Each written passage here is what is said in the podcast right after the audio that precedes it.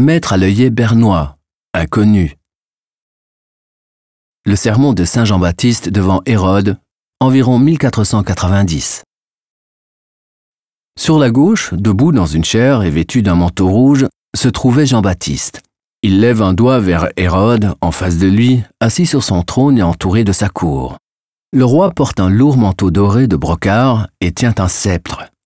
L'inscription latine du bandeau est l'avertissement que lance Jean au roi Hérode, visiblement de mauvaise humeur.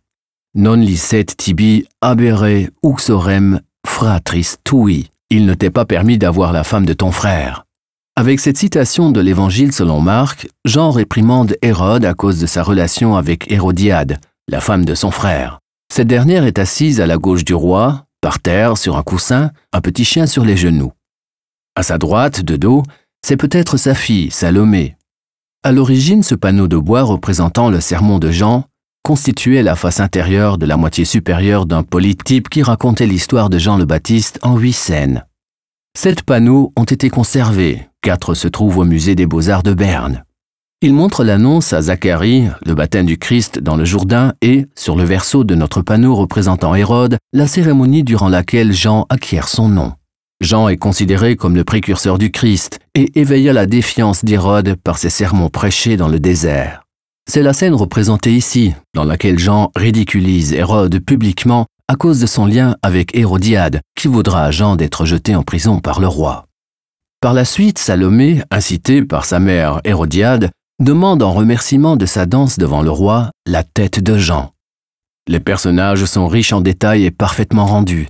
Leur alignement et le fond doré dans la partie supérieure du panneau sont typiques de la peinture nord-alpine du Moyen Âge tardif. Le peintre du retable appartenait au groupe des maîtres de l'œillet. Ces derniers signaient leurs œuvres avec un œillet rouge et un œillet blanc. Ici, les deux œillets sont bien visibles dans le coin inférieur gauche du tableau. Les peintures murales de l'atelier des maîtres à l'œillet bernois se trouvent à Berne, notamment dans l'église française qui faisait partie à l'origine d'un monastère de dominicains. Une chapelle y était consacrée à Saint Jean-Baptiste dans laquelle se trouvait probablement le retable auquel appartient notre panneau.